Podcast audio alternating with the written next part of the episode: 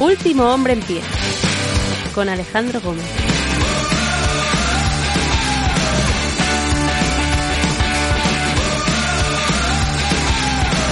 Buenos días, buenas tardes, buenas noches, bienvenidos. Yo soy Alejandro Gómez, hoy es 1 de abril del año 2022 y este es el episodio 383 de Último Hombre en Pie, un podcast de lucha libre víspera de WrestleMania 38, víspera de la gran noche del año y víspera al fin y al cabo de un evento que congrega a las masas, de el evento más importante, grande de la vitrina de los inmortales, de ese lugar en el que ese foco mainstream se acerca al mundo de la lucha libre, un mundo de nicho, un mundo eh, poco poco metido, ¿no? Digamos, en, en lo que viene siendo la, la sociedad convencional, un mundo que ha ido retrayéndose cada vez un poquito más, que hace 25 años lo era prácticamente todo, ¿no? Que era cultura pop y que pues cada vez un poquito más se ha ido relegando a un segundo plano. Pues bien, WrestleMania es ese reducto, WrestleMania es el momento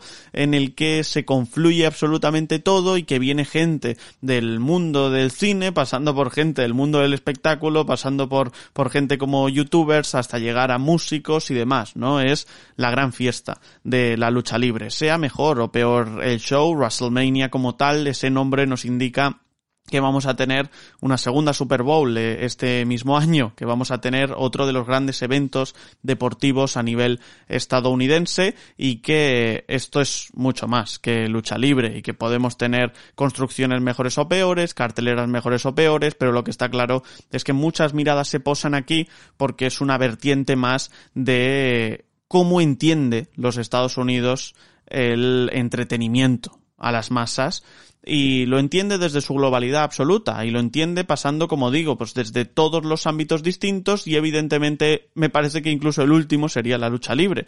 Eh, puede ser que sea el hilo vehicular, pero todo lo demás, todo lo accesorio eh, toma mucha más fuerza en estas fechas dos noches de WrestleMania que vamos a tener en esta edición número 38 y son dos noches para reposar, son dos noches para relajarse y sobre todo son dos noches me parece para disfrutar, sobre todo para disfrutar de, de lucha libre, pero también para disfrutar de pirotecnia, de espectáculo, de eh, una producción inigualable, de muchas cositas como sorpresas, vamos a tener novedades, vamos a tener a gente que, que viene de nuevas, vamos a tener a posibles llegadas de, de, luchadores que puedan llegar a quedarse, por ejemplo Cody Rhodes, ya veremos si eso sucede, tenemos gente que, que va a pisar un, un ring por primera vez en un gran escenario, como puede ser Logan Paul en ese enfrentamiento, o incluso Johnny Knoxville, que ya estuvo en Royal Rumble, pero aquí va a tener un uno contra uno, es decir,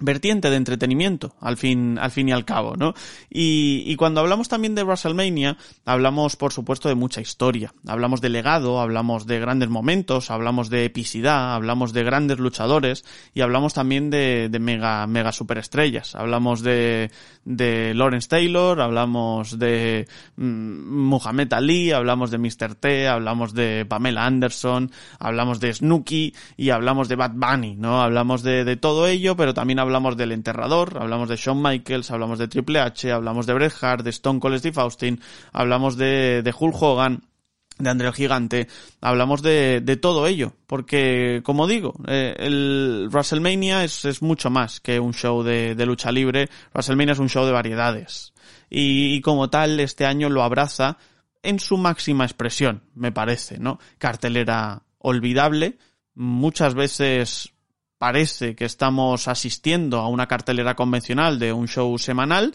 pero también eh, cartelera con tintes de epicidad en algún que otro lugar.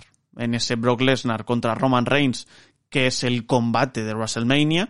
Mm, la 38, esta edición, se va a recordar única y exclusivamente por el Brock Lesnar contra Roman Reigns por la construcción del mismo y luego por lo que vaya a suceder eh, a posteriori. Si nos vamos a WrestleMania 3 nos acordamos del Hulk Hogan contra Andel Gigante, si nos vamos a WrestleMania 6 nos acordamos del El Último Guerrero contra Hulk Hogan, si nos vamos a cualquier otra WrestleMania es muy posible que nos acordemos de ese Sina Rock, por ejemplo, ¿no? Muchas veces son WrestleManias de un solo enfrentamiento y lo demás casi que es accesorio, casi que es menos importante. Luego te puede salir un destello como el enterrador contra Shawn Michaels, cualquiera de las ediciones, te puede salir un enterrador contra Triple H, te puede salir un Bret Hart contra Owen Hart, te puede salir un Shawn Michaels contra Razor Ramón, te pueden salir ese tipo de combates que dices wow, ¿no? Y al final se te quedan grabados en la memoria. Puede ser esto, eh, este WrestleMania sobre todo para Edge y AJ Styles.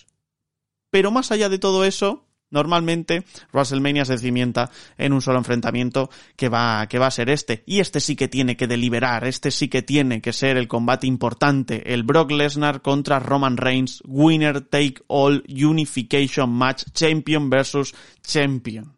Biggest WrestleMania main event eh, en, la, en la historia, ¿no? Eso es como te lo ha vendido WWE te lo ha vendido como el combate más grandilocuente, más histriónico, más altanero de la historia prácticamente de WrestleMania y tiene que pagar los dividendos. Este combate tiene que ser bueno. Y me parece que eso es lo que va a definir si esto es un buen o mal WrestleMania. Tan triste y tan real como suena. Puedes tener 8 horas de show que si este combate es bueno, así se va a recordar WrestleMania. Y todo el mundo va a obviar una construcción un poquito más raquítica y demás. Pero si este combate es bueno, si se cierra bien, si tiene o le ofrece al público lo que, lo que pide, ya está. Este va a ser un buen WrestleMania.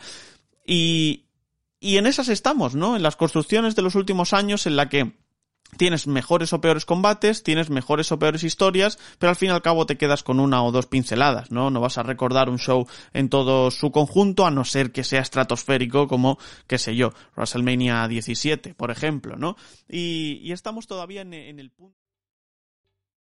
¿Te está gustando este episodio? Hazte fan desde el botón apoyar del podcast de Nivos. Elige tu aportación y podrás escuchar este y el resto de sus episodios extra. Además, ayudarás a su productor a seguir creando contenido con la misma pasión y dedicación.